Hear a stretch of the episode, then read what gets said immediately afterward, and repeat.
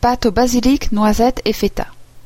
Je réalise à mon grand étonnement qu'il y a très peu de recettes de pâtes sur ce blog, et pourtant je raffole des pâtes. D'ailleurs, j'ai mes petites habitudes. La plupart du temps, ce sont des pâtes complètes, et comme je n'aime pas les spaghettis, plutôt des farfalets, des tortades et autres papillons.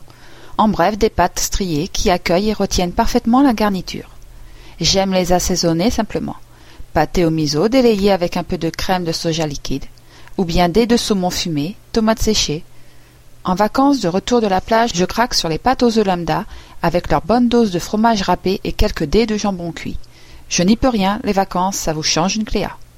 Et parfois j'ai le temps et l'envie de faire une garniture un peu plus sophistiquée, de marier des saveurs, de choisir de bons produits frais, comme ici un magnifique bouquet de basilic. Basilic, noisettes grillées, feta, je n'avais jamais essayé, mais je suis séduite. Le mélange est vraiment fameux et nappe joliment les pâtes bien chaudes. D'autres idées, une sauce au pistou très vite faite, ou bien des tartinades tout à fait consommables chaudes, juste mélangées avec les pâtes égouttées sans réchauffage préalable, olives vertes, tomates séchées, artichauts marinés. Pâte au basilic, noisettes et feta. Pour deux personnes.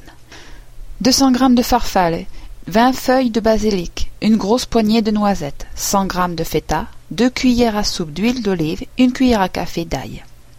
Porter un litre d'eau à ébullition et cuire les pâtes pendant le temps indiqué par le fabricant, plutôt al dente.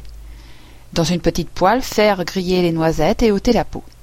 Écraser grossièrement dans un mortier. Ajouter les feuilles de basilic, l'ail et l'huile d'olive et continuer à écraser pour former une purée.